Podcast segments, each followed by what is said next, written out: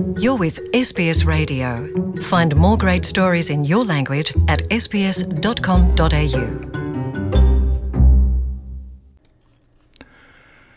E whaitau wafe tangata na poto poto i le paka le Princess Park i Melbourne i se sauninga e mana tuwai le tama i tai o Eurydice Dixon le ana toso wha amalosi i mawhasi tia e se tama i le vai aso ua tuana i. Ua molia se ali i e se fulu ma le iwa tausanga le matua i le nei soli tu la whono. Ua to e lango na le vala au i polo kalame pui pui ai le tu teine matama i tai mai le sa wai na ali i.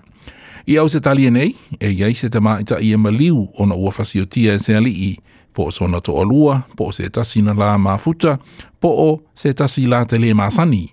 I vai aso ta i tasi. O le maliu o Eurydice Dixon, o na ua fasio tia e se ali i la te le masani, ai o sa bali se paka, ua tu ufesili ai tangata pe ai ua le saonga le mu no fuanga faitele, mai tangata e whaia sori tu la fono sa wā i le tū pā o tama i tai. Nā sāu noa le suita i tai o le leiba ma le tua ngai Tania Blipasek le Sky News o le Maliwa Dixon, ua toe mā natu natu ai i isi tama i tai na mā liu ona o sori tu la fono wha pene i tausanga ua mamae.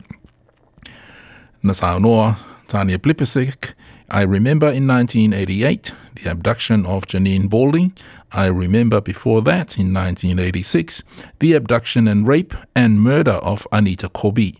These women stay with us and they stay in our hearts because they change the behavior of every woman, and we need to get this right as a society.